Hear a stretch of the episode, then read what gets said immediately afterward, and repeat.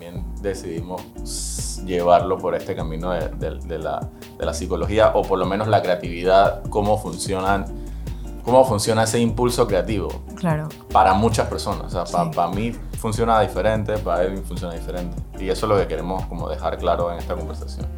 Está grabando, sí. Sí, ya está grabando. bueno, normal, en verdad podemos... Ay, espérate.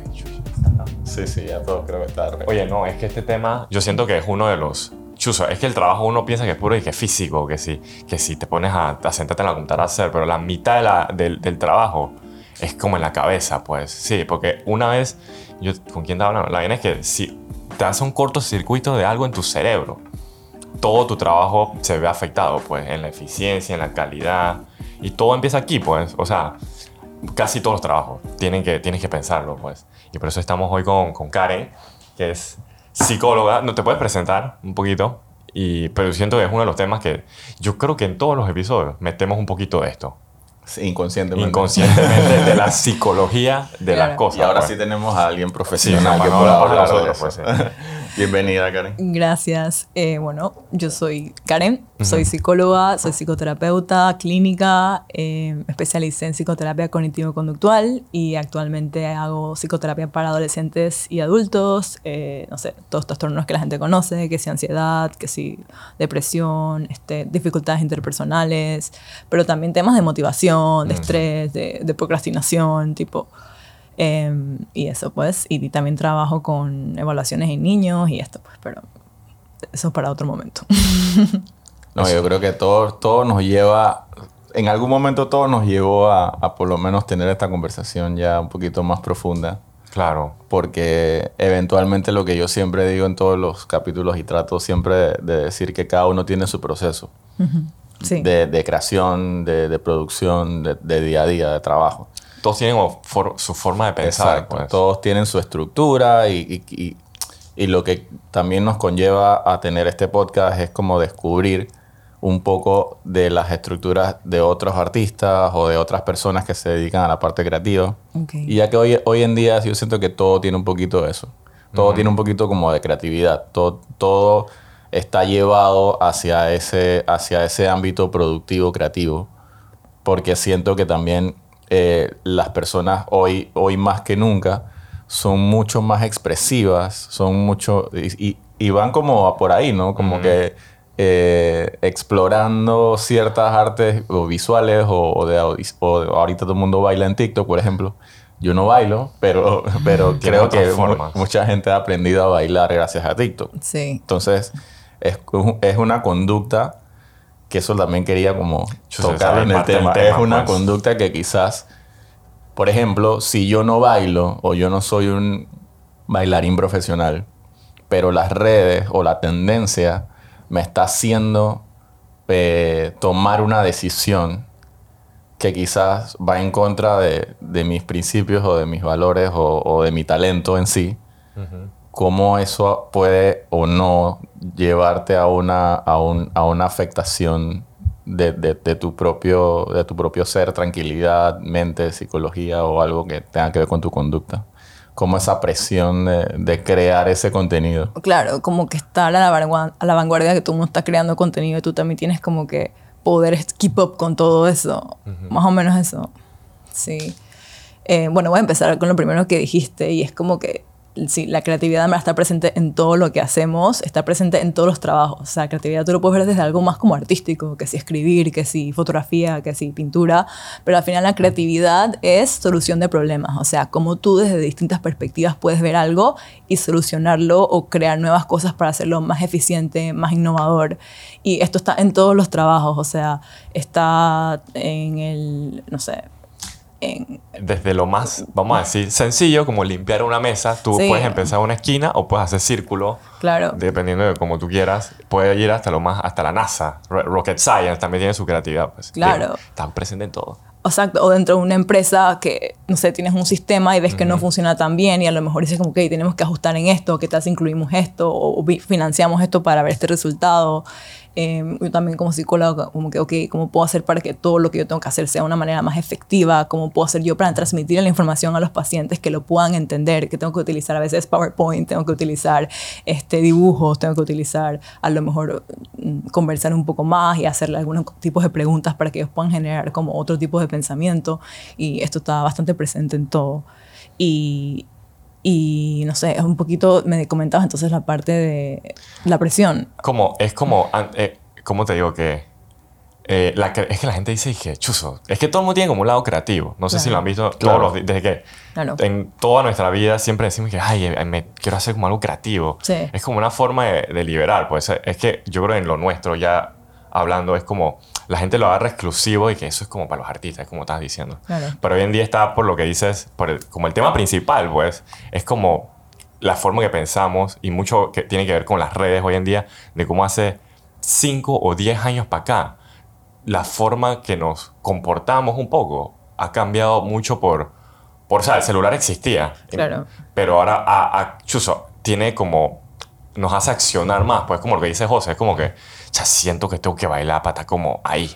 O siento Pata que tengo- trending, sí. o tengo que subirlo, o tengo que subir la foto de selfie con mis amigos porque pata ahí, pues. Claro. O sea, es como mucho lo que estás diciendo, el componente del tra de... Hay artistas con diferentes procesos, pero todos somos humanos y todos tenemos... Vamos a pasar por las mismas como emociones, pues. Sí. Y entonces lo que sí creo que va por ahí, como que... que cómo tú, tú has visto esto de cómo las, las redes o lo digital, pues en sí, ha influenciado un poco las la forma en que hacemos las cosas. Pues definitivamente, porque es, es como que hay, no sé, distintas cosas. Por ejemplo, el FOMO, el Fear of Missing Out. Y es dije, ok, siempre tengo que estar pendiente de lo que están haciendo los demás y yo tratar de no quedarme atrás. Y crea este tipo de ansiedad de que si no estoy haciendo esto, entonces algo está mal. O el ver cómo a lo mejor todo el mundo, no sé, consiguió este trabajo o está produciendo esto. Eso es lo que o, yo pienso a veces.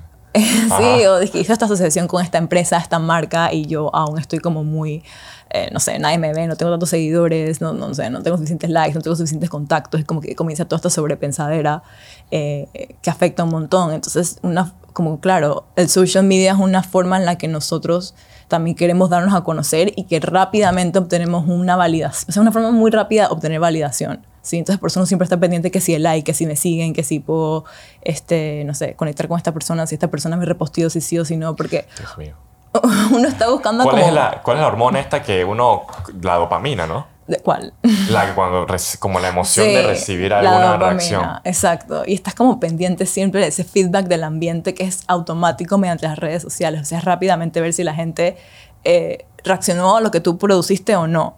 Y a lo mejor ahí comienzas a sobrepensar, o sea, que estoy haciendo mal. O sea, hay algoritmos que te dicen que si en una hora tú no, no tienes engagement, ya, esa hora la perdiste. Entonces todo eso genera como mucha más ansiedad y más necesidad de, ok, ¿qué estoy haciendo mal? ¿Qué más puedo producir? Y, y eso. Pero ¿por qué es esto? Eso es lo que ahí es donde entra la psicología de las cosas. Claro. Es como que es como sí, primero entonces como validación. Creo que Sí. todo ser humano necesita algún tipo de validación y eso es de niño, nuestros papás, nuestros papá, mamá, no sé qué. Es como que es, es como una es lo que estábamos hablando antes de empezar de que la- la- el celular y todos los, los- las herramientas que tiene dentro ha aumentado de, bueno, no voy a decir efectos, pero como cosas humanas que teníamos, pues como miedos, como que si baja autoestima, no sé, o com- como comparación. Claro. Es como, sí. ¿Y tú qué tratas con eso? Pues con niños, nos estabas contando de que los, los niños en verdad sí vienen comparándose. Sí, los, los adolescentes más que nada. Adolescentes. claro, Como que vienen comparándose, dije, no sé, mi cuerpo, mi, mi cabello, no sé si estoy haciendo esto bien, si estoy haciendo esto mal. Y, y Franita de tal es influencer. O sea, sí tenía una que otra paciente que dice que no quiere estudiar nada, que quiere ser como Emma Chamberlain, que es esta... Y como es esta, esta chica de la generación Z que tiene un canal de YouTube muy bueno, la chica en verdad súper simpática, pero la man dice que drop out of school a los 14 años y empezó a hacer blogging y ahora la man le va súper bien. Entonces, creo que esta generación está creciendo mucho con esta imagen de eh, ser blogger, estar en- ser influencer, ser- estar dentro de las redes sociales como una nueva forma de trabajo y, y entonces ya me aburro a la hora de hacer cosas en el colegio. O sea, nada más estoy presente en lo que yo creo que es importante y me va a traer éxito porque es lo que yo he visto que creo que me va a traer éxito. Con otra gente de mi edad es lo que he visto. Pero es más complicado, no sé. Es súper complicado. Sí, es que como ser selectivo a la hora de... O sea, es como... No sé si, si, si en, en la cabeza de uno a veces pone como prioridades inconscientes o conscientemente. Entonces, la, como yo te decía también antes, yo tenía que trabajar de manera creativa expuesto a deadlines muy cortos. Claro. Entonces, esto me exigía cierta productividad Claro. eh, constante. Sí. Entonces, esa constancia no se puede, digamos, tener si uno no tiene disciplina. Pero eso es porque ya uno, o por lo menos como profesional, uno lo puede manejar.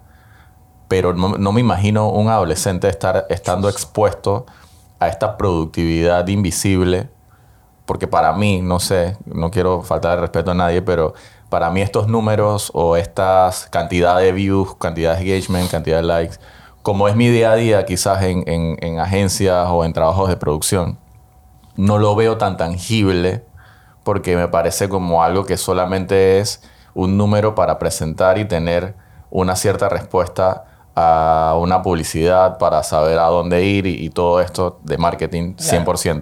100%. Pero en, eh, a temprana edad o a la adolescencia de un, de- de- de un chico que tenga esta información o esta presión, Claro. me parece que es un- un- una acumulación de, de- de ansiedad Una tremenda. sobrecarga. Una sobrecarga, exacto. Claro, porque a la vez quieres ser como estas personas, quieres ser como estas chicas, quieres ser como este grupo de personas, pero tienes todas las problemáticas que tiene cualquier adolescente, o sea, mucha inseguridad, mucho miedo, Te mucho... estás descubriendo, ¿no? Claro, incertidumbre del futuro, incertidumbre de qué pensarán los otros. Entonces quieres estar ahí, pero a la vez tienes todos estos miedos encima y te sientes como derrotado con todo lo que ves. ¿Sabes? Es una lucha constante, siento. Sí, sí, es como hace, hace poco, en el, en el episodio pasado teníamos a Rubén y entonces estábamos hablando de... Ay, se cayó un poquito el micrófono.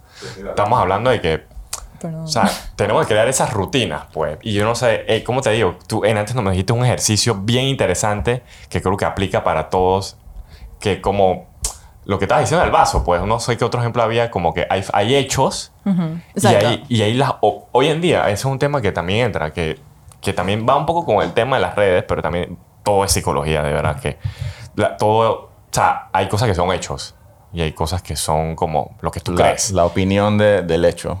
Es Y- que eso es lo que, eso es lo que estaba tratando también de, de aterrizar porque quería como que compartirlo para saber si eso te tomaba como un carácter hacia, hacia una solución posible. O no, no es una solución del problema, pero es un ejercicio que puedes tomar como para, para evidenciar cuáles son las, las cosas que tú piensas de, de- de ti o lo que realmente está pasando de ti. Exacto. Entonces es lo que yo decía como la filosofía del estoicismo, que era la comparación entre un hecho y la opinión del hecho, y que la opinión del hecho es variable porque es algo que tú opinas sobre eso. Si el vaso se cayó, como tú dices, el vaso se cayó y se rompió, tú- el hecho es que el vaso se cayó y se rompió y se te cayó de las manos. Ujú.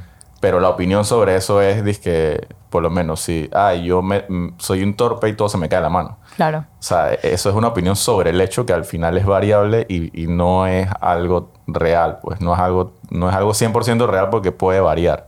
Claro, y, y lo que pasa es que a veces la mayoría de los hechos, ¿verdad? Sobre todo cuando tienes ansiedad o tienes estos bloqueos o la estás pasando mal, es que la- tus opiniones usualmente tienden a ser como un poco negativas sobre el hecho. O sea, un mismo evento le puede pasar a cinco personas distintas y dependiendo del pensamiento que tú tengas detrás, que tiene que ver mucho con tu historia de vida y cómo tú ves las cosas, vas a ver el hecho de una u otra manera. Entonces, si tú ves el hecho como un fracaso o ves el hecho como algo que, no sé, eh, afirma de que no sirves para eso, lo más probable es que te convenzas de eso y no vas a seguir haciendo otras ideas u otros proyectos que vayan a desarrollar eso que empezaste en un primer lugar. En cambio, si tú ves esto como que, ok, está bien que no te salga la primera vez, está bien que no seas com- tan bueno como el trabajo de no sé quién, pero estás empezando, tipo, no es como que esto es tu culpa, o sea, tantas otras variables que uno deja por fuera del hecho, ¿verdad? Nada más nos atribuimos toda la culpa a nosotros o que hay algo mal en nosotros y poder ver que, no sé, pasó otra cosa o tuvo alguien que ver en esto, o, no sé, si tienes una exposición de arte y nada más fueron tres personas, entonces decir como que no, es que soy mal artista, no. No eres mal artista, vamos a pensar qué más pudo haber sido. O sea, a lo mejor fue el hecho de que no supiste exponerlo tan bien, o a lo mejor es un día donde, no sé, eh, cayó- Cerraron las calles. Sí, cerraron las calles o cayó dizque, el fin de semana de noviembre y todo el mundo se fue de viaje, tipo, o simplemente a lo mejor tu proyecto no era tan bueno y está bien También y necesitas bien. simplemente trabajarlo un poco más, pero quedarte ahí en el sobrepensadera realmente estás perdiendo al mismo tiempo que si empezaras a intentarlo nuevo y tratar de reformular tu proyecto y echarlo para adelante. Entonces depende mucho de una situación como tú la ves y fijarte en qué tipos de pensamientos estás teniendo y si son útiles o no para el objetivo que tú quieres hacer. O sea, porque es normal que venga hasta acá cada pensamientos negativos, pero que tú puedas reconocerlos y decir como, ok, déjame pensar un poco más claro. El hecho es esto. Yo no sé lo que está pensando mi jefe de esto. Yo no sé lo que está pensando las otras personas. Hay que imaginármelo, pero no lo sé. Lo que sí sé es que a lo mejor falla esto y esto y esto y voy a ver cómo solucionarlo. ¿Verdad? Es como ver el hecho y no entrar en este drama mental, sino tratar de verlo desde un lado compasivo y buscar soluciones. Que es lo que te va a movilizar en la vida y lo que te va a acercar al éxito. Porque sabemos que toda esta gente, no sé, Steve Jobs o todo el mundo tuvo un, mal de, un montón de malos startups y casi que quiebran por completo. El man quiebra antes de tener Pixar, no sé qué, y el man dice que sabes que no voy a seguir intentándolo y le sale. Entonces es como ver esas partes también no es fácil y la gente cree que si no es fácil entonces hay algo que está mal o que si no soy tan bueno en un principio, entonces esto no es para mí. Y poder ajustar eso es como... Yo sé, es que eso, todo lo que dice es que es, por, es como yo vuelvo al tema de las cosas que vemos, pues. Entonces creo que esta generación... Ay, no, me dije esta generación. O sea, todo el mundo ve cosas todo el tiempo y se crea ideas y por eso y por eso que tenemos esos los bias, tenemos sesgos. Sí, los sesgos. No, no una palabra. Tenemos bias. Entonces como que nuestras opiniones siempre van a estar bias. No hay algo como realmente objetivo en todo, pues. Claro. Es como que sí, pues cada uno es que eso es lo que yo siempre hablo con José hay que ser como flexible. Uno no, se la, uno no sabe todos los detalles. Exacto. Eso es peligroso porque, como te decía antes del episodio, la cabeza aquí adentro, lo que pensamos es infinito. Un hoyo negro, te puedes ir por lo más oscuro o, como dice Karen, ya puedes ser compasivo contigo mismo. Es lo que te iba a preguntar, era que todo ese segmento que dijiste, para mí es como la forma ideal de pensar, de ser una persona, pues. Es lo como que, chus, ojalá todo el mundo pensara así, pero no va a pasar, pues. Entonces yo me pregunto, ¿por qué? Pero no hay una forma ideal de pensar, ¿no? Dentro de la psicología. No hay disque. Hay recomendaciones. Sí, hay procesos para, como así, coachear tu pensamiento, ¿sí? Y es eso, empezar a ver eh, qué otras razones por las cuales no te fue bien o, o, preguntarte qué cosas estás dando por fuera, de qué otra manera puedes mirar la situación o o eso, si tú tienes una persona que tiene la autocrítica con todo lo que te sale, sabes que por ahí no, ese proceso de pensamiento no te está ayudando. Empieza a practicar más la autocompasión, empieza a tratar de pedir ayuda. O sea, es como que si hay una mejor forma de llevar tu proceso de pensamiento. Sí, no hay una forma correcta de pensar, pero sí algo que te... O sea, tú siempre tienes que pensar en términos de utilidad. Ok, toda la vida me salían las cosas mal, cada vez que miro el pasado es como que me arrepiento de esto y veo como las otras personas. Ok, todo eso, it might be true, pero te está ayudando ahorita mismo. Te está creando emociones que te ayuden a movilizarte. ¿Verdad? Porque al final, ¿cuál es tu intención en lo que sea que estés creando? O sea, tú quieres sentirte productivo, quieres a lo mejor entregar a alguien algo valioso a alguien, quieres have fun in the process, pero si estás teniendo todos esos pensamientos, estás lejos de hacer eso. Entonces, poder darte cuenta que tu cabeza está produciendo esos pensamientos, que es el primer skill, darte cuenta cómo tu cabeza te está llevando a eso y que nada más son pensamientos y ya estás hundido en ellos como si fuesen realidades, que si catastrofizas, que si realmente crees que las personas piensan que tu trabajo es malo, entonces dicen, bueno, si ya tú piensas que es malo, mejor no lo intento y poder reconocer que a veces tus pensamientos no son la realidad, o sea, hay otro tipo de pensamientos que sí te pueden ayudar eh, a hacer lo que quieres. Sí, creo que por eso también eh, mucho de lo del cuando, cuando supe que íbamos a tener esta conversa, traté también de, aterrizar porque me gusta mucho la filosofía y trato como que de, buscar cosas que me, que me aporten para, para elevar como un pensamiento mm. no tan, ¿sabes? No tan, dije, abierto porque tampoco soy un catedrático, pero sí me gusta como poner algo que, que, que me, me, sirva de base para, para tratar de ponerlo en la mesa en la conversación y más contigo que eres una profesional de, de la psicología y, y, y, tienes toda este, esta gama de, de, herramientas, de herramientas y recursos, exacto, porque a, la manera creativa, por ejemplo, como, como yo la, la, la veo, eh, yo traté de, por lo menos autodidactamente, de resolver un problema, ¿no? Obvio, también tuve un proceso que me ayudó eh, de ir a terapia y todo esto, pero eventualmente lo que, lo que encontré como, como refugio en ciertas ocasiones fue leer sobre el estoicismo y por eso lo puse en, la mesa hace un rato, porque surge un poco de, resolver. La filosofía del estoicismo no fue una corriente tan grande, eh, pero sí influenció a muchos eh, y, y eventualmente surge para resolver los problemas del día a día. Claro. Porque en, en- en esa corriente romana y, y- y griega, la filosofía era muy de tecnicista. O sea, era como de, de- de buscar unas cosas muy profundas del Claro. pensamiento. Entonces, esto surge por, para resolver el día a día. Como pragmático. como que ajá, busca el, el valor. Ellos, ¿sabes? En, esa, en ese principio buscan el valor de, eh, del- de la- de las virtudes del hombre. Entonces, para, para la filosofía del estoicismo no existe como el mal, no, no existe la persona mala, existe el mal, o sea, el hecho. Por eso, por eso me, me- me gusta que, que hayamos como que podido centrar esa, esa base y, y que, no, y que no, la gente no sienta como que la afectación que el problema es uno Exacto. sino que realmente hay cosas en nuestro, en nuestro, Nuestro entorno, ambiente, en nuestro ambiente, Sí, que, que- que no podemos dominar. claro. Y entonces mucho de eso también es que de, de lo que leí es si el estoicismo no busca cosas que no puedes dominar. O sea, Claro. que hay cosas fuera de ti que no tienes el control. Claro. Y si te pasas pensando en cosas que no tienes el control, Sí, no vas a llegar a ningún lado. Claro. Entonces, este- mucho del, del- del proceso que yo estaba pensando buscar en el, en el momento que tuve el problema ese de, de cómo resuelvo mi productividad, y recién me pasó también en un, en un cliente que, que tuvo una alta expectativa de mi trabajo, porque vio mi trabajo y, y él decidió, bueno, a- a- acudir a mí, a mi, a, a mi trabajo para poder resolver él su problema de, producti- de producción. Entonces, ¿qué pasa? De cuando yo llego al, al- a la- al- al momento del, del trabajo, me encuentro con un proceso muy desordenado De él, de, de su estructura. de su estructura, claro. Entonces, yo para sentirme productivo, traté de evidenciar frente a él que había un problema de estructura, Que había que primero solucionar ese tema claro. para entonces empezar a producir. Ok, claro. Sí. Porque no puedo llegar a un lugar y a producir porque soy una maquinita, no soy un robot. Claro, sí. Entonces, evidenciar eso me tomó más o menos como un mes.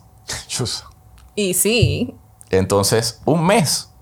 ¿Qué, ¿Qué pasa? De que en ese mes no llegamos a la expectativa de lo que él quería. claro. Entonces, Hubo un problema, porque entonces ahí entonces él, él dijo, pero si yo, yo acudí a ti para que tú me entregaras un- una cantidad X de contenido, Claro. y yo, yo, sí, pero no puedo empezar a producir si no hay un proceso para que flujo Fluya, claro. y esa cantidad que me estabas pidiendo era enorme. Claro, O sea, es, es- es- es ilógico. claro. Entonces, antes que pasara un problema más grande, decidí entonces eh, dejarle el esquema para que él pueda hacerlo conmigo o sin mí. Claro, es que es un trabajazo. Ajá, igual es un sí. trabajo. Es como decir, bueno, lo que hicieron en esta sala Claro. fue categorizar, numerar, ordenar, poner QR en cada libro para que tú pudieses venir con tu celular más fácilmente y buscar un libro. Claro, O sea, si eso no se hiciera, entonces fuera un lío. Claro. Casi nadie pudiese encontrar nada. Entonces, no es lo mismo ordenar las cosas para la productividad. sí, Igual me pasa con la mente. sí. Tienes que ordenar todas tus ideas, toda tu- todos tus pensamientos, todas tus emociones Claro, para ser productivo. sí, definitivamente. O sea, por eso que tienen que acudir a ti también para, para evidenciar que hay una falta de orden en el proceso. En la y, cabeza. y- y no es, o sea, no es nada malo tener. nada malo. No es nada malo, simplemente que no tienes que necesitas un profesional, o sea, necesitas Al igual que alguien- vas al dentista, al igual que Exacto. vas, no sé, a tantas ramas de la medicina. nutricionista, o es sea, que, ¿qué es lo que pasa? Ahí también puse un punto de que lo que, lo que estabas diciendo, como hoy en día hay mucha conciencia de la salud mental y hay mucho. O sea, es. Yo, yo, no, eso va a sonar feo, pero es como una tendencia. Sí. La salud mental, la espiritualidad, la meditación, todas estas ramas y herramientas que nos, como que nos pueden traer como tranquilidad pues, o paz. Sí. Pero entonces, va- eh, va- es como que la gente lo puede ver como que es como hippie, trending. Y entonces como que... Y eh, me parece interesante como lo contaste al principio, que hoy en día yo me, auto, yo me autodiagnostico que, ah, yo tengo como una gripe. Pero imagínate, hoy en día uno se puede autodiagnosticar que me dices que la gente te va diciendo que, ah, yo creo que yo tengo ansiedad, yo creo que yo tengo estrés. yo dije, bestia, esto es serio. Sí. Exacto, es que, oh, no sé, me vienen con palabras como que en verdad yo acabé de ser en una relación tóxica. Son niños de 15, 16 años. Y dije, wow, o sea, como que en verdad sí hay conciencia de esto, hay conciencia de cómo poner límites sanos, hay conciencia de, que de la codependencia y de términos así que tú trabajas allá dentro de terapia y vienen con una idea de esto, lo cual es muy positivo. A veces vienen, como les mencioné, de forma errónea y tú intentas como guiarlos como que, mira, sí, pero vamos a verlo también de esta manera o te está faltando esto. Obviamente no así directamente, pero empezamos a explorar. Claro. Pero en verdad es bastante beneficioso a la vez que hay muchas cosas perjudiciales de, de, de tanta información en salud mental en social media. Es porque es que en sí es como lo que estamos hablando. Tú, digamos, esto, este ejemplo específico de autodiagnosticarte te crea un bias, porque tú crees que tú lo tienes. Claro. Entonces te, te va como modificando tu forma de pensar. Y como dice José, todo está en la cabeza, pues como que, ah, espérate, yo aquí acomodo que yo tengo esto. Claro. Y entonces tú, te, tú vas por ahí por tu vida creyendo que tienes eso. Sí, y es como que acomodas la información según lo que tú crees. ¿Tú crees? Es que, bueno, no me levanto a la cama porque estoy deprimido, o no tengo amigos porque estoy deprimido, pero es que, o sea, hay mucho, es mucho más complejo que decir estoy deprimido, o sea, ¿por qué estás deprimido? ¿Qué cosas estás haciendo para mantener esa depresión? O sea, entonces, a veces nada más nos etiquetamos en esto y todo lo vamos a ver a través de esos lentes y actuamos de las mismas maneras, pero no nos sentamos a pensar, ok, ¿cómo puedo solucionarlo? ¿Cómo puedo verlo de otra manera? O a lo mejor no es depresión. Eh, no sé, tengo una paciente ahorita que está muy confundida en temas de, de orientación sexual porque hay tanta información sobre el ser bi, sobre ser... Y sé que este es un tema controversial, pero casi todos mis adolescentes que llegan me dicen que son bisexuales. Y, o sea, y en verdad, puede que sí, puede que no. Y los padres dicen, pero está muy temprano, pero no sé qué. Y dije, ok, es que esto es algo generacional, algo que se está dando. Es nuevo. Claro, es nuevo. Y, y, tampoco puedes echarle para atrás y decirle que tú no sabes lo que estás hablando, no sabes lo que estás sintiendo. Pero también es cierto de que cuando tú eres adolescente estás buscando tu identidad. Y si tú ves que todo el mundo dice que es esto, a lo mejor yo también comienzo a cuestionarme y comienzo a confundirme. Y pienso decir como que yo también creo que puedo ser parte de esto o me parece que está bien, así que yo también lo soy. Y puede que lo sea, es que al final es súper complejo porque no lo sabes, pero tienes que dejar que la persona explore. Pero ha sido un boom por social media, ¿verdad? Porque cada vez está normalizándose y me parece que está bien Claro. las distintas orientaciones sexuales y las identidades sexuales. Pero es algo que está creando un poquito de confusión, sobre todo en los padres y otras personas de otra generación, pero que es algo que se tiene que explorar eh, entre la aceptación y el tratar de, de ver si la persona está confundida o no en ese tema, por ejemplo. Son temas complejos. O sea, ayer me- yo me puse a, hablar con un amigo porque dijimos que, bueno, íbamos a tener esta conversa. La cosa es que de, sí, o más o menos como 10 años para acá, mucho ha cambiado y Sí. nadie sabe para dónde vamos, pues. O sea, esto es, un, esto es lo que te decía que hoy, hoy en día tenemos el acceso a todo. O sea, yo no sé qué nos falta. O sea, además del espacio y más allá. En la Tierra y, bueno, como, como la mente, yo creo que no todo, pues, pero sabemos mucho. Sí, Sabemos que si tú tienes malos hábitos, tú vas a, tú vas a sentir efectos en tu cuerpo, en tu mente. Si tú te dices cosas. O sea, ahí, ahí está, eso Claro. está. sí. Claro. Pero no sé cómo lo utiliza. O sea, yo veo que, no sé, que es como que hay mucha información, pero igual estamos igual de deprimidos en general. Yo, Sí. yo, quiero, yo creo que por, o sea, llevándolo a- al ámbito un poquito Ansioso, más pues. profesional, eh, todo lo que se maneja en redes es una proyección de lo que, del ideal. O sea, Sí. es Está una, filtrado, curado. filtrado. es una proyección curado. de lo que tú, de lo que tú obviamente deseas que otras personas vean, tu familia, tus amigos, Sí. Hasta tú mismo quieres ver algo. La psicología detrás de eso. Es que me eso es lo tremendo, también. eso es lo tremendo, exacto, porque como si lo ves así, si lo ves como una proyección a- al consumo Sí.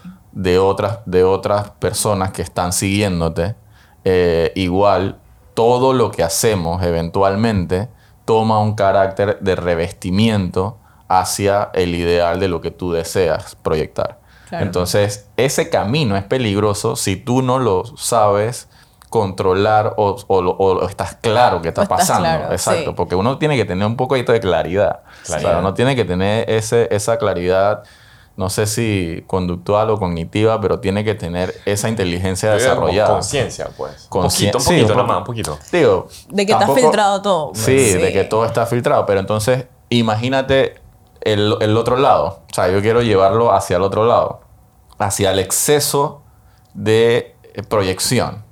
O sea, la excesiva proyección de- del, del ámbito productivo. O sea, yo sí. necesito postear algo ya porque a esta hora La gente está, qué sé yo, haciendo algo y quiero que me vean que yo estoy trabajando. Claro. Entonces tengo que postearlo ahorita Sí. para poder que vean que estoy haciendo un trabajo X con X persona. Sí, o, con- o sea, entonces, el otro lado es el exceso de contenido, que por eso también quería como, como, como lo ves de- desde el punto psicológico. pues, también. El exceso de contenido. O sea, estar expues- eh, expuesto a eso, a recibirlo, Claro. Ah, ok. o ok. estar también expuesto a producirlo también. Claro, es que depende, exacto. El que lo recibe, en verdad, creo que depende. Porque en verdad, si es un, lu- si es, o sea, si es un canal que crea contenido con el que tú full cliqueas y en verdad es contenido valioso, tipo, no veo, ni- no, o sea, no veo ningún problema, pues, pero a veces la gente, no sé, o sea, si sigues un contenido que no te gusta y se la pasan posteándote, o también la forma más agresiva de, hey, eh, no sé, dame like o coméntame, o no sé, hay distintas formas. Depende en verdad del tipo de contenido que tú produzcas, porque siento como que puedes producir un montón y puede ser algo que no funciona y es poco útil y nada más lo estás haciendo porque sientes que tienes que hacerlo y porque necesitas likes y necesitas audiencia y a, con- a- a que naturalmente venga mucho contenido que quieres compartir con las personas y puedas crear un buen engagement y un buen feedback. Tipo, creo que depende mucho. Porque hay varios como detox, ¿no? Que tú puedes como retraerte y... Es una y- herramienta. Y no, y no estar tan atento a las redes todo el tiempo. Claro. Eh, o simplemente es que, man, te das de baja, pues. Yo, o sea, yo cuando estaba adolescente, eh, había momentos en donde ponía mute de todo. Claro. MSN, o fin. Sí, porque al final era como que estar expuesto tan- me, me distraía de mis cosas, mis cosas que realmente tenía que hacer. Es como lo que decía Karen antes, hay- es como, bueno, es que estás como viviendo como sobreestimulado, pues. Sí. Sobrecargado todo el tiempo de estar recibiendo y eso, eso en sí, yo no sé, creo que la rama de la psicología también lo, lo trata, pues, de que estar sobrecargado de estrés, lo que sea, Sí. enferma, eso es lo que, al final de esta conversación, lo que, para mí, pues, lo más importante es que es, todo esto enferma, desde Sí. la cabeza te enfermas. Pero hay No. ejercicios, o sea, hay, hay formas de, de salir de, de ese, de ese estrés o de esa ansiedad que te crea. Ese estado. Ajá, de ese estado de estar como eh, presionado por, por, por hacer y crear y, y- y compartir. O sea, hay, hay, no sé, algo que se te ocurra o que hayas tenido un caso muy parecido. Creo que literalmente depende ¿no? de la persona, claro. cuánto es su tiempo de consumo, eh, qué está consumiendo, cómo tú te sientes con las horas del celular. ¿Te sientes renovado? ¿Te sientes inspirado? ¿Te sientes cómodo con lo que ves? ¿O te sientes derrotado? ¿Te sientes comparado? ¿Sientes que las cosas no están saliendo bien? ¿O utilizas el celular como una forma de escape de tu vida? O sea, al final es eso. O sea, si, si lo estás utilizando en las redes y dentro de todo te sirve para crecer o para sentirte conectado con otras personas que en principio esa era la idea o para salir inspirado o para producir contenido para ayudar a otras personas, no, no hay ningún problema. Pero si tú uti- utilizas el celular y dejas de lado, no sé, las otras áreas de tu vida, dejas de dormir por eso, dejas de hacer ejercicio o actividad física, si dejas tus relaciones de lado, si te está creando más malestar en tu vida, y eso depende ¿verdad? de cada persona, es mejor empezar a cortarlo y, y, y ver detrás cómo te está afectando eso con tus propias inseguridades y eso. Pues al final reconocer tus No, propias no. inseguridades. E- Eso es lo que yo siento que es, es- ese es el es un tema también yo siento es como que me, me, me, me da curiosidad pues es como que la gente como, como decían antes la gente puede ir a la clínica diciendo que chuzo yo creo que yo tengo ansiedad pero realmente reconocemos esas cosas Ese- no, no sé cómo tú lo ves desde el punto de la psicología es como que cha, yo no sé si, o sea, es, es como difícil reconocer eso, pues. Digamos como hombre, el ejemplo que estaba dando antes del, del, del peleador este de la UFC, que el amigo se suicidó. O sea, es como que a mí, yo como hombre, a mí en verdad no me importa decir, a mí no me importa hablar de estos temas porque siento que es normal, pues. Pero de verdad que hay una generación, un grupo, no sé, que viene y que no, no reconoce, no habla de estas cosas. Como que, ay, es ser débil, yo no puedo mostrar que, que, que soy malo, no sé, pues mucho, no solo de, de la debilidad, bajó bastante, sino como, no, lo, lo que digo del, re- es que ese micrófono pesa mucho, lo de reconocer, pues, ese es un tema, que ¿cómo tú ves todo esto de reconocer? Siento que, o sea, hay personas que se dan más cuenta y hay otras personas que no. Pero, o sea, tú dices reconocer cómo impacta en tu salud mental todas las partes de O reconocer simplemente que las cosas en ti no es tan en lo ideal, pues. Es como es difícil aceptar, digamos, por ejemplo, yo, pues, que chuzo. Eh, no, quizás tú que bajarle, pues. O en vez de tú que subirle. Cosas así, pues. Sí. Como que. O es más, es como que tomarte el tiempo para sentarte y pensar. Literalmente, o sea, o sabes que cambiarte, a veces el lugar en el que Uf, estás es otro tema. te genera el bloqueo, o sea, a Ajá. veces necesitas cambiar de zona, necesitas irte un fin de semana afuera, necesitas a- irte a escribir a un parque, necesitas hablar con personas, o sea, no necesitamos, necesitamos, sería ideal, Ajá. sería provechoso, porque imagínate que te sientas todos los días a escribir en la misma computadora, en la misma mesa, con las mismas emociones siempre. Claro, condicionas ese lugar y esa experiencia algo negativo que no te produce no te produce esa creatividad, entonces te frustras contigo mismo y dices, ¿por qué no puedo hacer esto? Tengo este deadline. Y creas emociones que literalmente no facilitan el proceso creativo. O sea, un cerebro creativo tiene emociones agradables o que permitan como que fluyas. Entonces, si estás ahí de testarudo tratando de pensar y pensar y que esto produzca, lo más probable es que no vaya a ocurrir. En cambio, te vas afuera, te tomas un café y de la nada ves las cosas, otras cosas distintas y aparece el famoso eureka, porque tu cerebro está más relajado puede dejar que la cerebro haga sus propias conexiones, pero sin estrés, y después como que vamos a intentar no y fluyes. Trata de cambiar de setting, trata de cambiar de mirada, pide las opiniones de otras personas, o ve y busca inspiración afuera, ve- léete un libro, búscate un libro de fotografía, eh, búscate un blog sobre algo que tú estés... Y hago eso mucho, como que tengo esta duda en mi cabeza, me pregunto cómo otras personas lo ven. Y literalmente me voy a Psychology Today y dije, no sé, en Burnout in um, Creativity, o algo así. Hay digamos. tanto contenido, ¿ah? Hay tanto contenido que tú puedes sacar inspiración a través de eso. Entonces, otra cosa que hago a veces es como que en la mañana, ¿sabes que en la mañana a veces la gente parece como una ansiedad existencial de este es el día, tengo que empezar a hacer esto y tengo todo esto encima y como que ya estás desmotivado con todos tus pensamientos rushing y me ayuda mucho como a escuchar algún podcast o algún TED Talk que como que te hace sentir más grounded y más conectado y como que te moviliza. Entonces necesitas como tener tus, tus triggers ambientales que te permitan como movilizarte y, sentirte bien, ¿sí? Porque si comienzas tú solo en tus mañanas con tus pensamientos haciendo todo en automático, como que lo más probable es que vayas a producir cosas auto- automáticamente en- si estás en un mal lugar. En cambio, si a lo mejor utilizas algo que te ayuda a sentirte más conectado con tu propósito, con tu intención o con ver las cosas de otra perspectiva, como que eso empieza a fluir en tu, desde tu primer momento de tu día, pues. Hay muchas cosas que por lo menos la gente le funciona y- y gracias por, por haberlo compartido porque por lo menos no sé si mucha gente sabe, pero por lo menos empecé con la ruta del- de, de- de hacer photowalks con la comunidad en el 2016 y era un proceso muy personal, o sea, un proceso que yo tomé como iniciativa a eso, como respirar, como Claro. que tratar de salir Variar, de, de- de- de este proceso oficina, crear, no sé qué, papá. Claro. Y, y decidí agarrar mi cámara y salir a caminar. Sí. Y eso me ayudó muchísimo como que a... o- como ejercicio de observar otras cosas. Observar o sea, cosas. observar comportamientos de otras personas, cómo, lo, cómo, cómo el, el- el mismo sistema, de, digamos, de, de transporte funcionaba. O sea, como distraer un poco ese, esa, esa presión que tenía dentro de estar encerrado.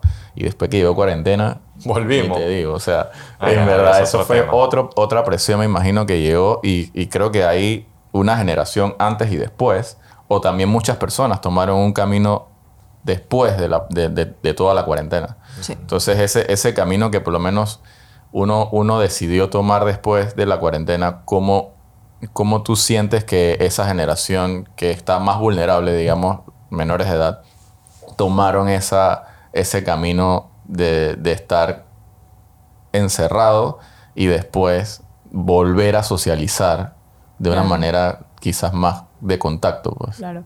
Y es que también depende de la edad. De- depende de qué tanto tú lograste socializar antes eh, y cómo fue durante esa pausa y cómo es después. Y qué edad tenías antes, porque hay niños que a lo mejor entraron en la, en la, en la pandemia a los 12 años y cuando están saliendo ya tienen casi, casi 15 y te pierdes dos años y medio de desarrollo y de, de fomentar habilidades sociales y de estar en el colegio y de resolver problemas y llegas a un mundo en el que nunca practicaste esto y entonces es como más complicado depende mucho de la edad y, y hay de todo. O sea, hay gente que en la pandemia la utilizó, le iba súper bien en casa porque tenían su propio horario, porque es, ¿sabes? Porque se levantaban a la hora que podían. Hay gente que es más productiva en la mañana, hay gente que es más productiva en la noche, y como que tenían su propio ritmo. Y hay gente que cuando sale este, se siente mucho bien, es como que yo necesitaba la rutina, necesitaba salir, necesitaba manejar, necesitaba tener un tiempo distinto de en casa, es la oficina y era el trabajo y era la comunicación y era la familia. Ahora no, ahora tengo un distinto lugar para organizarme mentalmente las distintas cosas que tengo que hacer. Eh, en cuanto a los adolescentes y los niños en general, yo siento que en verdad va para bien, porque es que están encerrados en tu casa con tus pensamientos, con las comparaciones, con qué voy a hacer con mi vida. Claro, porque fue un momento en el Fueron que... dos años. Fueron dos años en el que todo el mundo quedó en pánico qué va a hacer de la vida. Entonces esta gente, se, estos niños están y estos adolescentes como que, ok, ¿qué va a hacer de mí después de esta crisis económica, la crisis ecológica, la crisis... Sí, sí, hay muchas crisis. sí. No, ahora lo, lo, pues lo pones así, ¿verdad? Hay mucha crisis. Y yo dije, ok, ¿qué voy a hacer yo? ¿Qué voy a estudiar? Como... Y tú ahí en tu apartamento encerrado, dije, Exacto. pero en verdad no puedes hacer nada. no puedes hacer nada y es como que también te estás sobre preocupando por cosas que en verdad no están de tu control, que es lo que hablamos en ese momento. Tú tienes Es- que siempre volver a lo que está dentro de tu control. Por eso también crear, o sea, crear te, te ayuda a, a- a distraer o por lo menos a, a catalizar otras cosas que, que te ayudan a salir de eso. Siento Sí. que mucho también de, de esta experimentación de conversar en, en el podcast nació, de- ejercicio también, na- nació de la, de, la, de la pandemia, o sea, Sí, de, de esa falta, digamos, de, de interacción sí, y que, y que hoy en día también la pudimos, la pudimos orientar bien. Porque una cosa también es crear un contenido que, que solamente para rellenar un espacio en las redes. claro. Y otra es tener un contenido de valor o encontrar el valor dentro de ese proceso de creación. Sí. Porque tampoco es que nosotros seamos dizque, los manes que, que, que todo lo creamos con un valor, no sé. O sea, eh, Claro. nosotros vamos encontrando ese Sí. valor en el camino a medida que vamos compartiendo con personas que se van sumando a las conversaciones. Claro. Y por eso también es un, es un gran, para mí, pues para mí es, es un gran aprender el hecho de compartir estos tipos de, de conversaciones porque al final me sirven de manera profesional y personal. Sí, Y, a la- y al, y al final el que lo esté escuchando también creo que lo puede tomar de manera igual. Y si de alguna forma, como tú dices, Edwin, necesita la persona conversar, hablar con alguien para poder tener un poquito más de claridad de lo que está sucediendo dentro de su cabeza o dentro de su día a día, Sí, sí, sí. es full recomendable. Sí. Y, y aunque sí, muchas cosas de hoy en día pueden sonar a tendencias, pueden sonar a trending, creo que hace 10 años yo no, no me imaginé que esto iba a suceder de esta manera, pero sí se veía un poco el boom, porque eventualmente es como un balance. Si todo el desarrollo tecnológico, el metaverso, toda, toda esta cosa está como disparándose Disparándose. eventualmente todo lo que conlleva a la salud de la persona también debería estar disparándose. Porque al final, si la, si el, si la balanza no está eh, Mm, evidentemente igual en, en valor, entonces todo el mundo se va a descarrilar y todo el mundo se va a descontrolar. Entonces es mejor que, yo siento, es mejor que muchas cosas de esta salud mental estén en tendencia. Sí. Prefiero que Claro. estén de tendencia Claro. pero que tampoco se sea tomado a la ligera. O sea, Claro. es una cosa muy... Es una delgada línea, Es una entre, delgada línea. entre ser tendencia y tomarlo a la ligera. Claro. Porque o eventualmente hay muchas cosas positivas, como tú dices hoy en día, que tú puedes contactar, puedes buscar, puedes leer, pero tampoco es bueno del todo autodiagnosticarse muchas veces. Pues. O sea, es Claro. bueno conversarlo, hablarlo y buscar la ayuda profesional. Pues. Sí. Es como lo que lo- la pandemia, siento que como que es como lo que decía del celular, quizá como aumentó lo que ya éramos, pero la pandemia como que jaló la, el bote para un lado, pues, donde la gente se encerraba y tú sabes, en la cabeza uno se mete donde sea, pues. Y es como que, y ahora el, el tema, yo siento que, sabes, todas estas cosas que conversamos son como tirando a, a no muy positivo. O sea, la verdad, pues son cosas que hay que trabajar, pues. No Sí. a decir que no son neg- negativas ni positivas, pero son para trabajar. Entonces, como que eh, hay que, hay que, ¿sabes? Es como nor- co- normalizar, esa palabra también está gastada, pero es como lo que tú dices, no ver, hay que poder separar las cosas, pues, o sea, tendencia, tendencia o no, no importa, pero es como tú dices, si la tecnología va para allá arriba a tan, al- tan rápidamente, de, o sea, como que lo demás también, como seguirle como el paso, pues. Claro. Es como lo que digo que el tema al final sí digo que puede sonar como negativo. Salud mental, hoy en día la connotación es como que tienes un problema y por ende salud mental. Claro. Sí. Pero yo te pregunto, Karen, es como que lo positivo. Ya se me fue, antes lo tenía. Es como que el lado positivo de todo esto, de todo lo, lo que es psico- como la salud, de lo que pensamos, pues. El lado positivo. O sea, es que se me fue la idea que tenía. ¿Tú me entiendes por dónde iba? Es que estaba tomando un tono como que, chuso, todos estamos como tratando con problemas, con vainas. Sí, es que muchas veces ¿sabes? Reconocer el problema ya es difícil. Claro.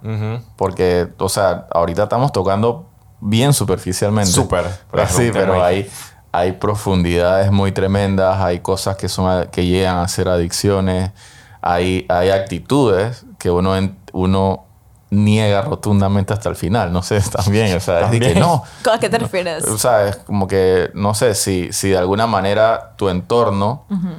Ajá, terquedad. Como que tu entorno te dice, dije, no, pero es que tú eres muy mal llamado también. Como que tú no, no, no, no, no te es fácil socializar, pues. Claro.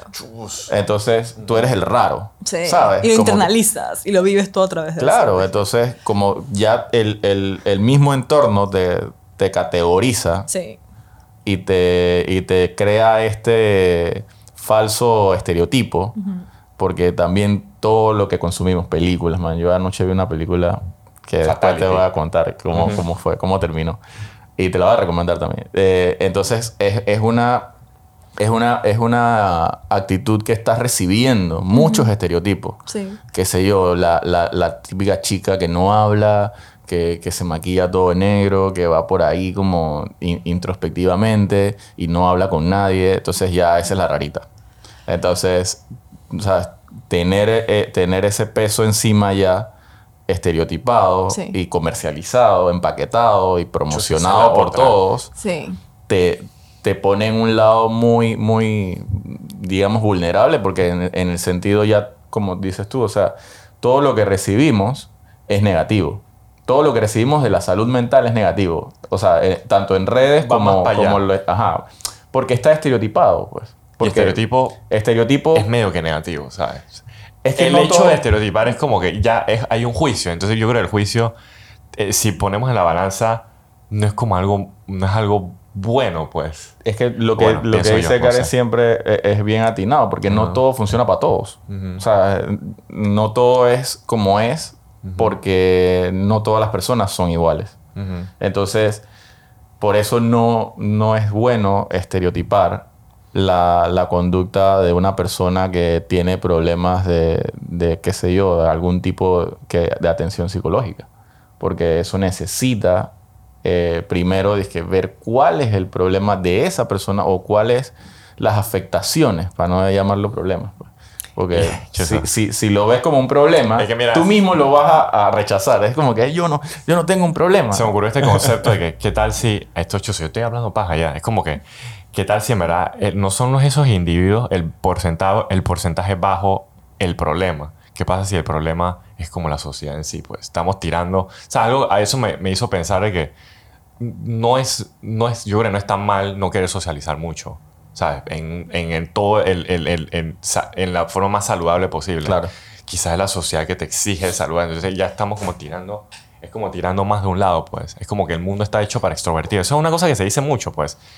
Eh, son temas, son temas que es como de perspectiva. pues. Puede encontrar tu nicho también. Puede, puede ser que encuentres tu comunidad ideal de personas, que es lo que también Karen también mencionó al principio, de, de rodearte de personas que van, que tienen una, un fin común o que, o que, es- o que tienen un, un tipo de, de conducta que a ti también te favorece para poder, no sé, de alguna manera encontrar una salida o un respiro o, encontrar podcast, como dice ella también. O sea, yo escucho, dije, musiquita y me, me meto en, en mis audífonos y empiezo como que a dibujar garabatos. Y yo no soy artista, no soy dibujante, no soy nada, pero empiezo a dibujar. Claro. Y no, y no con el fin de, De de ex- nada. de exponer. Exacto. Solamente explorar. Simplemente Solamente explorar. explorar, Entonces, sí. hay muchas cosas que yo siento que podemos explorar Sí. a partir de, de lo que nos gusta, sin tener esa presión necesariamente de, de recibir alguna respuesta, pues. Exacto. Por hacer, por hacer y ver qué sale. Hay un dicho que me gusta mucho que es como, eh, ten miedo y hazlo igualmente. O, ¿sabes? Como que ten miedo, hazlo igualmente. Está feo, hazlo igualmente. Es como que solamente prodúcelo, o sea, ya está. ¿Y qué, pues? Es lo que pienso. Y si está feo, es, un- es, es como que algo que estoy pensando últimamente. ¿Y qué, pues? ¿Y qué? Sí, ¿Qué más? O sea, no me va a matar, no me va a nada. Quizás se rían. Exacto. Eso, ahí, ahí va. Es como, Karen, digamos, o sea, todos estos temas de salud mental, o sea, como decía, puede tirar negativo. Pero es como te digo, tú como psicóloga, y por algo estudiaste psicología también, pues, ¿por, por qué todo esto? O sea, es como que hay algo, hay un mensaje positivo. Bueno, ya suena como gallo decir eso. O sea, es positivo, como que es como de, eh, un mensaje positivo, pues. Ok, vamos a decirlo así, sí, Ah, lo que tú sí, quieres Es transmitir. que no, me- no me gustan los clichés. No, el, el- el cliché es necesario para, para también, ¿sabes? Denotar que algo existe, Sí. porque muchas personas piensan de, de esa forma. Claro. O sea, como algo desde la psicología, como que todo esto en verdad es bueno. Es más allá que el trending. Esto es, esto es real. Sí. ¿Sabes? No, no solo la ansiedad es real, pero está como que hacer las cosas por pasión. Todo eso también es real, pues. No solo lo malo. ¿Sabes? Desde ese lado. Como, como, y bueno, más o menos, que implica, para terminar un poco el podcast, como que por qué, por qué debe, debe haber una razón de por qué estudiaste psicología también, pues. Así. Todo eso. Ajá. La verdad es que siempre me lo pregunto. Siempre quise estudiar algo orientado hacia la salud. Ujú. Me gusta mucho la parte de salud.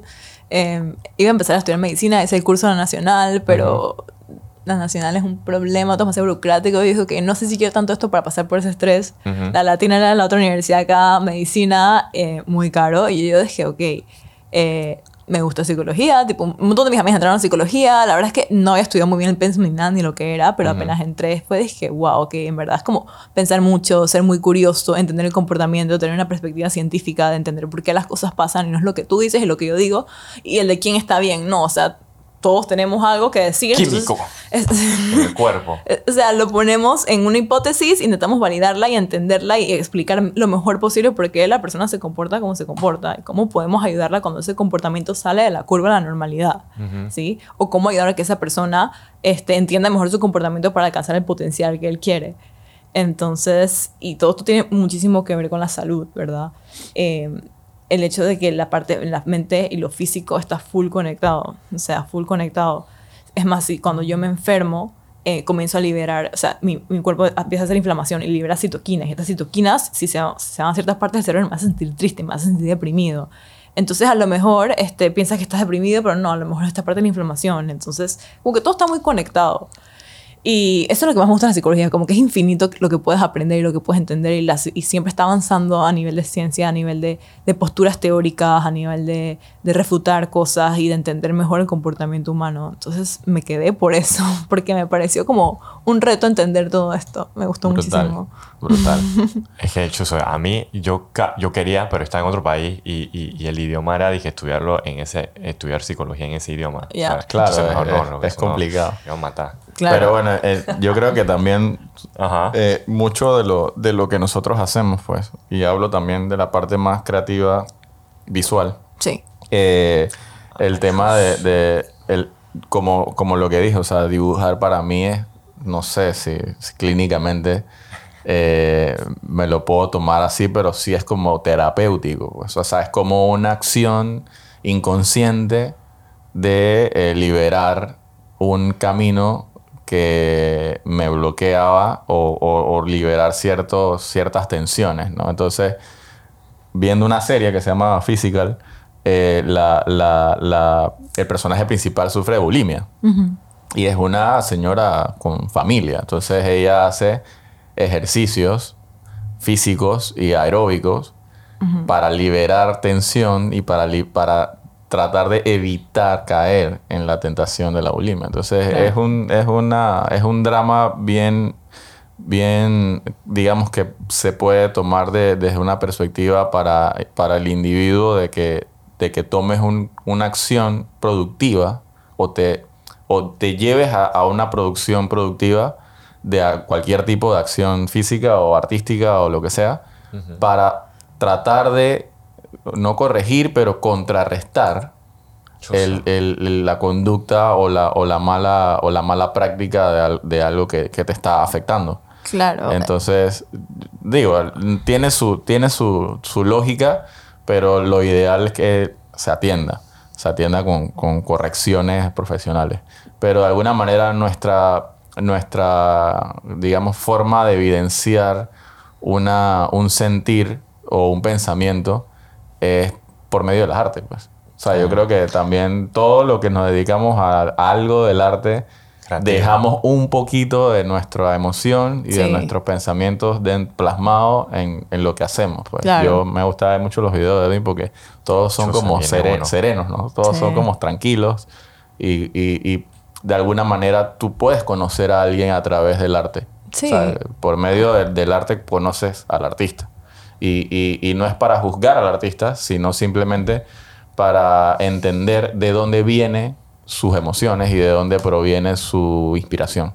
Claro. Entonces, creo que esta conversación nos, nos llevó a, a bastante caminos positivos, a pesar de que, de que obviamente hay en la mesa un, un tema bastante delicado, creo que se, se llevó a un punto, creo, ¿no? No, es como que al final, eso es lo que yo me puedo pensar, es que eso es lo que tú dices de las crisis, es como que, no, no, no es que estoy en una, sino es como que, en verdad, es bonito imaginar, y por eso existe la psicología y todo lo demás, es como que vivir, oye, una vida, vivir y ya, pues, o sea, qué pretty sería, pero no, no, es, no estamos en ese mundo ni sociedad, o sea, el mundo es así, y por eso hay herramientas, hay, hay, hay medicina, hay profesionales, es como que, ojalá pudiéramos vivir como puro, o sea, es como que libre, pues, realmente libres. Creo que esa es la meta de, de muchas cosas. Por, ah, por, por- por ejemplo, para nosotros, que somos artistas. O sea, poder crear libremente, sin ningún prejuicio, ataduras, presión. Y también, bueno, y está el otro lado, que es también parte del, del tema de los podcasts, poder sobrevivir. Ya dije, ¿sabes? Eh, fina- es como Profesionalmente. profesionalmente. Sí. Hay tanto, hay tanto, pero eso es lo bonito de la cosa, pues. Es como que hay que poder balancear todo. Todo.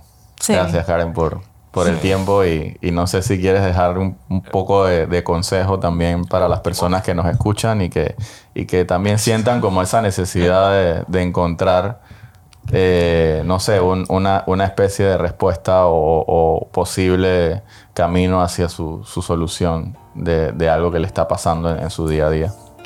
Bueno, pues lo primero, como siempre, si en verdad es algo que está afectándote full funcionalmente, tus amistades, no estás pudiendo dormir, no estás comiendo, estás dejando actividades que solías hacer de lado por algo que te esté pasando, pues lo mejor es buscar ayuda, o sea, ayuda psicoterapéutica, ayuda profesional. En cuanto al tema de, de crear y de, tener un trabajo creativo, em, el mirar el trabajo de otras personas, no tanto para compararte, sino para sacar inspiración, ¿verdad? Em, y que puedas como, no solamente lo que haces tú, sino que, o sea, si tú eres escritor, pues, y estás trabado escribiendo, pues búscate otra forma de arte, otra forma en la que te puedas inspirar, en fotografía, en, en, en libros, en blogs, y irte a una cafetería, irte a un parque un día para tratar como de, de desconectarte de esa tensión que tienes que tienes que producir algo. Yo sé que a veces es difícil porque es como que un deadline para un trabajo o algo, pero incluso a lo mejor sacas más tiempo saliéndote del tiempo que tienes para trabajar y cuando vuelves vuelves mucho más productivo. Es como que tratar de ser un poquito más flexible en lo que estás haciendo y si te está funcionando o no y que a lo mejor necesitas como un break mental literalmente para volver a eso. Otra cosa es como que a veces uno tiene ideas durante el día y sería cool como que tuvieras como tu propio como em, una, lib- una libreta o el celular donde puedes apuntar esa idea que tú piensas que es tonta o que, o que no importa, no importa, porque tú apuntas esa idea y el día de mañana ese día te llega otra idea que sí es funcional o de la nada tienes esa idea y ves algo que te inspira o una conversación que escuchaste y es de que, ok, déjame tratar de producir algo a través de esto o, o hacer un proyecto a través de esto. Entonces como que tampoco dismiss esas pequeñas ideas que tienes que piensas que no, eso no sirve. O sea, apúntalo igualmente, trata de tenerlo ahí y un día de mañana en verdad te puede sorprender lo mucho que te puede ayudar eh, para producir y para todo esto. Súper, súper. En verdad, chuzo, buenísimo. Es que esto era uno de los temas que nosotros Estamos como te- pendientes. Es que siempre lo hablamos y que pongo una pizquita de eso en todas las conversaciones, pero Claro. en verdad to- tocaba hablarlo de verdad, pues como que dejarlo todo en la mesa sobre lo que, ¿sabes? La cabeza, pues. Con alguien que sepa. Que, que es el tema, o sea, Sí, no, no entre nosotros. Sí, porque-. Gracias. Gracias a ustedes.